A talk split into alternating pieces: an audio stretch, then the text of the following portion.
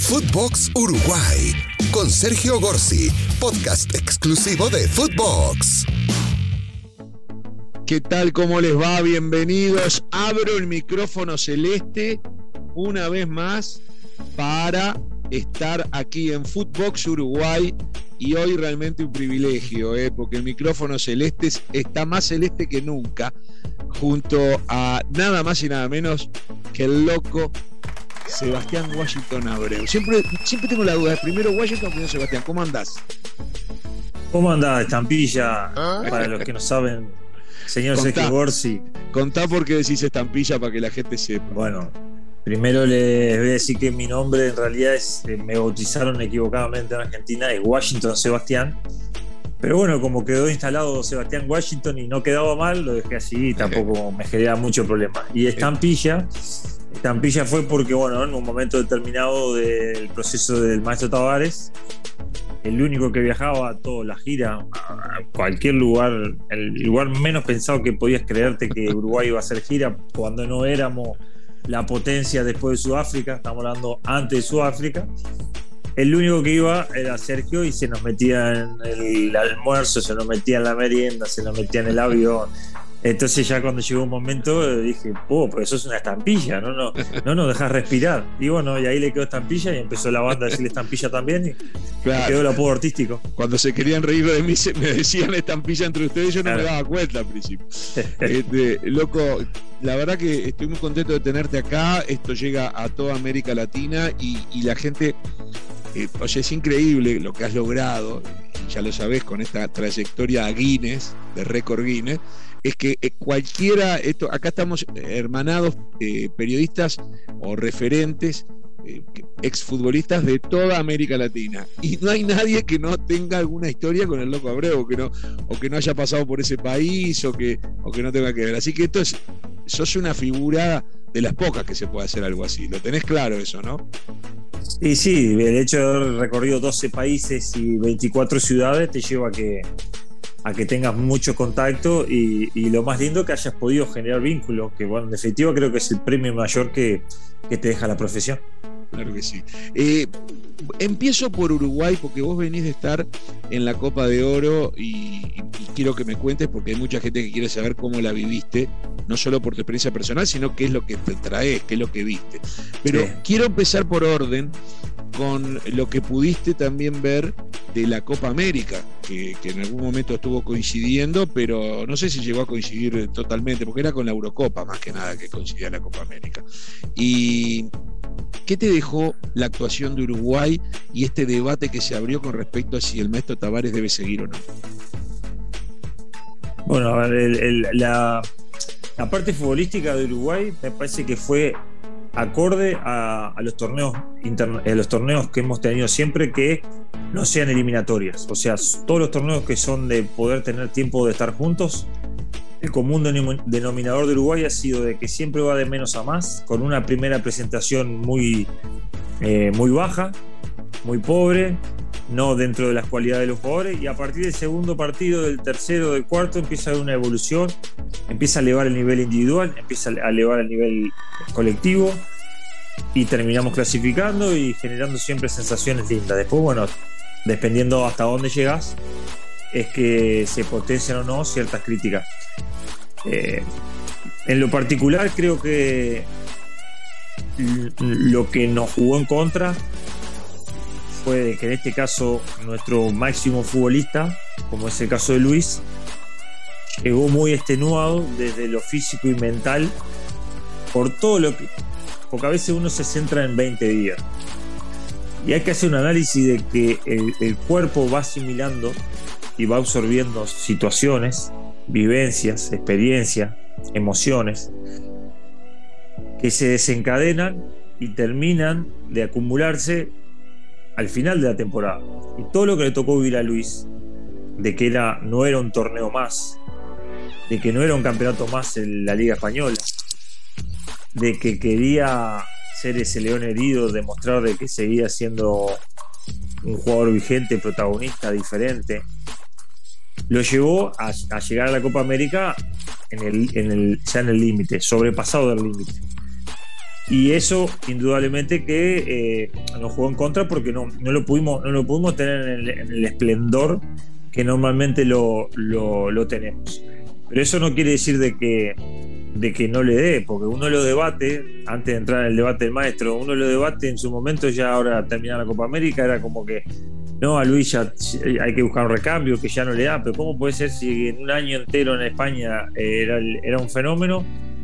Por, 20 días de Copa América no está. No podemos vivir en ese mundo exitista, extremadamente exitista, de, querer hacer un cálculo de 20 días pasando por encima de 365. Es como que si fuera al revés, se la podría interpretar 365 malos y 20 relativamente buenos, te puede generar la duda. Pero acá, más que claro que el futbolista está vigente, lo que necesitaba o necesita era una recuperación, un descanso acorde por, por, todo lo que le, tocó vivir. ¿Y por qué me centro en él?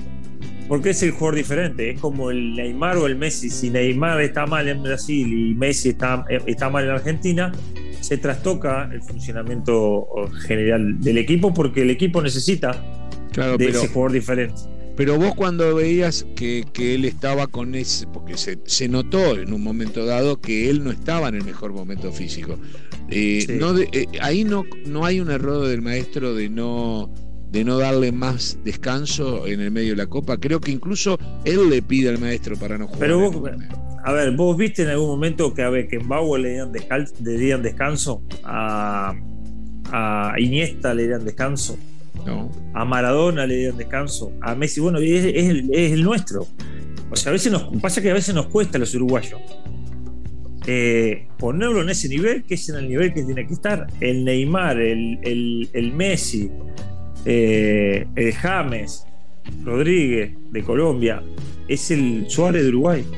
Entonces, si no existe las conversaciones mutuas como existieron con el maestro cuando él interpretó de que era el momento de, descansar para llegar bien a las finales, lo vas a poner siempre, porque nadie se va a prohibir de tener un jugador así. Y más si sabes de.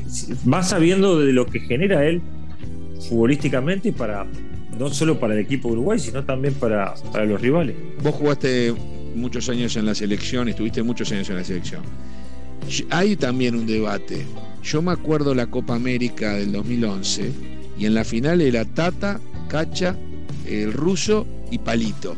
Y arriba los motos, porque Cavani, viste que te acordás que jugó poco, estaba lesionado. Arriba Forlán y Suárez.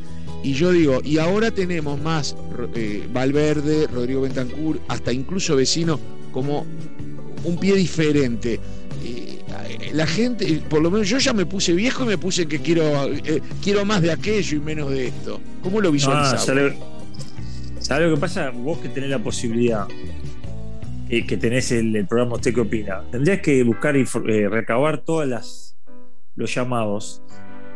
Porque increíblemente, y seguramente va a suceder, mucho de lo que te llamaban en el 2011, 2013, no, eh, decían, no, ya eh, necesitamos buen pie, ya no se puede más con el medio campo así.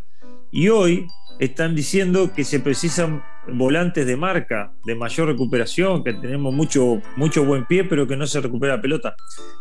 Y una de las charlas que tuvimos nosotros, capaz que la puedes encontrar en la radio, que yo te dije, no es ni un estilo ni otro, es tratar de encontrar un mix. Porque vos necesitas recuperar y necesitas jugar. Si vos llegar a tener un futbolista que recupere y juega, espectacular, porque no necesitas buscar dos futbolistas, ya con uno lo tenés. Pero la idea es poder tener ese, ese mix en el funcionamiento donde vos tengas un medio campo que recupera y a la hora de tener el balón en los pies tenga buena secuencia de, buena secuencia de juego. Que creo que es la búsqueda ahora. Claro, pero los mejores recuperadores hoy son Nández y Torreira, por ejemplo. Eh, me parece que el mejor, recuperador eh, es, Torreira. Nández tiene más despliegue físico, pero dentro de ese despliegue físico también tiene lo de llevarte puesto y muchas veces comete falta. Entonces, por eso no es lo mismo eh, marcar, quitar que hacer falta. El volante que hace constantemente falta porque por ahí se deja siempre, se precipita y se deja llevar por la jugada y se lo lleva puesto. O sea, hay cierta, creo que Hernández, más allá que no es su puesto natural, en dónde lo colocó el maestro, terminó siendo un revulsivo importantísimo, jugando por, por lateral derecho, terminó siendo un, escaparate muy bueno porque ese, esa intensidad que él tiene, esa y vuelta que él tiene, terminó siendo muy bueno para Uruguay, porque necesitamos desaguar por las bandas, nos estaba faltando tener eh, ese oxígeno por afuera. ¿Por qué? Porque los equipos que hacen se cierran y te presionan mucho por dentro, te presionan mucho el medio, no te dejan girar, te hacen constantemente jugar de espalda. Entonces, tener ese, ese rebote de espalda y amplitud por afuera, con gente que aparezca por sorpresa, facilitó mucho en el tramo final el posicionamiento del maestro con Nández de lateral derecho. Pero obviamente que la búsqueda de ahora del maestro va a ser encontrar un medio campo que tenga ese equilibrio. ¿Por qué? Porque el equipo lo necesita y porque también lo necesitan nuestros jugadores desequilibrantes. Necesitan de que a la hora de recuperar se tenga juego. No se puede recuperar y perderla para recuperar y perderla. No, es recuperar para intentar jugar. ¿Para qué? Para en esa, en esa posibilidad de robar poder agarrar mal parada a la defensa rival y poder asistir de buena manera a nuestros delanteros. ¿Tiene sustituto Tavares? No, sustituto tienen todos. Ahora, el tema son las características, las condiciones, los momentos. Eh, hoy viendo todo lo que ha cosechado, indudablemente que no hay nadie que se asemeje, por lo menos entrenador uruguayo, que se asemeje a un historial así. Eso es inevitable, eso es... Por eh, eso, pero... es matemática pura. Ya estás entre, los, estás entre los posibles, ya empezaste, ya, ya dejaste de jugar, ya estarías entre los posibles. Pero sin, sin hablar de vos. ¿Quién, no, ves, nombres? Hay algo que, uno aprende, eh, no etiquetar. Aprendí a no etiquetar y, y Scaloni me dio la, me dio la gran, este, la gran herramienta de no etiquetar, porque no tenía experiencia, porque nunca había dirigido, porque nunca había estado al mando de un plantel y salió campeón de América. Y tiene manejo de grupo. Entonces eso me lleva a que... Pero acá vamos a un, Ahí te Sentís, te sentís más identificado con Scaloni en el sentido de que si vos recién estás empezando, decís, así como pudo Scaloni, puede, puede otro. Es que, claro, a lo que yo. No, a lo que voy es que no etiquetar. No hay que elegir por, ah, tiene experiencia. Ah, este, dirigió muchos equipos. No, me parece que. Pero acá hay una diferencia que tiene Argentina, que, la quiero remarcar, que uno de los que apostó por conocimiento a estar en la selección fue Menotti. Claro. Y eso no es un detalle menor. Y bueno, Menotti nuestro Menotti sería, sería Tavares, en caso del día que se retire, decís. Eh, uno siempre, y ahí volvemos a notas anteriores, siempre apeló a que cuando el maestro dijera de que no quería dirigir más, fuera él la persona que consultaran para ver qué perfil de entrenadores disponibles tiene Uruguay y él cree que puede darle continuidad y mejorar lo que se realizó. Porque en eso sí también tenemos que ser celosos. Y el entrenador de fútbol, como el futbolista, tiene, tiene muchos tenemos el ego muy alto. Pero si lo sabemos usar bien. Ahora, si tenemos el ego alto para querer entrar a la selección uruguaya y querer modificar todo lo que hizo el maestro para que no constantemente estén diciendo, y bueno, le está dando continuidad al trabajo del maestro Tavares y no me nombran a mí, entonces quiero tirar todo abajo y empezar un edificio de nuevo para que hablen de... Me parece que primero va a ser un grave error, va a ser tiempo perdido, va a ser procesos perdidos y seguramente resultados negativos. Entonces, ese detalle sí hay que tenerlo en cuenta de que el que venga que tenga la sabiduría, que tenga la humildad y que tenga la inteligencia de decir, vengo a potenciar lo que se ha hecho, a mejorar lo que se ha hecho, modificar detalles que hay que corregir de lo que se hizo y seguir por este camino. Porque si hoy vienen entrenadores, si hoy vienen entrenadores de otros lugares hablar con el maestro para que les comente cómo se desarrolló el, proceso de selecciones juveniles y selección mayor, no puede ser que vengamos nosotros a querer, querer derrumbarlo. Y, ojo, Escalón y la gente tiene que darse cuenta, es futbolísticamente fue producto en su momento de Peckerman y como bien vos decís, Menotti fue uno de los que lo impulsó. O sea que estamos hablando de, estamos hablando, ¿no? Eh, de, procesos, ¿no? Cuando hablamos de si uno tiene que mirar eh, Peckerman, Menotti. Ahí, ahí, Sergio, vamos lo mismo. Eh, yo no lo veo a, por eso hablo de las etiquetas y por eso me he centrado mucho últimamente en, en detallarlo. yo no lo veo a, a Scaloni con computadoras, con dron, con torres de análisis. Eh, lo hace, pero no muestra eso. ¿Cuál fue la virtud principal? Que creo que en eso no se puede perder en el análisis cuando se eligen los entrenadores. Nos estamos, nos estamos dejando llevar mucho por la tecnología y, por la venta de la tecnología como que es actualizado, es moderno, es estudioso. Todo eso, todo eso sirve, todo eso suma. Pero si vos no tenés manejo de grupo, todo eso no sirve para nada. Es como, es como hablamos del medio campo. Eh, poder recuperar todas las pelotas y después no sabes qué hacer con ella. Podés querer tener la voz, pero si no, eh, viste, si no tenés quien la recupere, tampoco va a decir. Eh, esa, ese, ese mixto que se precisa es lo que estás hablando vos, ¿no? Sí, a mí sí me decís, ¿qué preferís? ¿Entrenador con manejo de grupo sin tecnología, sin modismo o entrenadores modernos sin manejo de grupo? Me quedo con el que maneja grupo. Obvio. Porque el, grupo va a estar convencido, el, grupo va a estar convencido de lo que, de lo que se quiere, de lo que se busca, a dónde, a dónde, a dónde está el objetivo. Entonces, eh, eh, creo de que la virtud, la virtud principal que se tuvo ahí fue que Scaloni le tenía llegada al grupo y quedó claramente que tenía llegada al grupo y, eso fue un, factor preponderante. Totalmente. Te quiero, quiero preguntarte, porque después quiero hablar de la, de la Copa de Oro de la CONCACAF, pero te quiero preguntar, eh, el nivel de la Copa América, ¿cómo lo viste en líneas generales? Y si ya que la viviste tan de cerca la Copa de Oro, ¿Cómo se y habrás visto Eurocopa porque al mismo tiempo se podía ver todo? Son son tres escalones diferentes, hay escalones parecidos, depende del equipo. No, la Eurocopa la pongo en un escalón en donde la táctica la estrategia y el físico predominan. Y después viene el juego. Eh, Sudamérica todavía mantiene eh, lo que nosotros llamamos la esencia del potrero tiene juego, tiene la individualidad, tiene la gambeta, tiene el jugador diferente. Después se le suma la estrategia y se le suma la, parte física.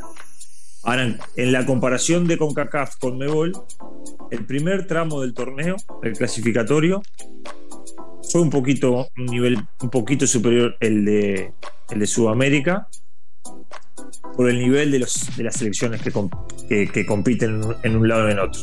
Ahora ya cuando vino el tramo final, eh, vi mucha similitud, pero con la ventaja, en el caso del CONCACAF, que las excepcionales condiciones de los campos de juego hacían que los equipos jugaran, intentaran jugar más. Y me sorprendió muchísimo Canadá y Qatar. Qatar estaba como invitado.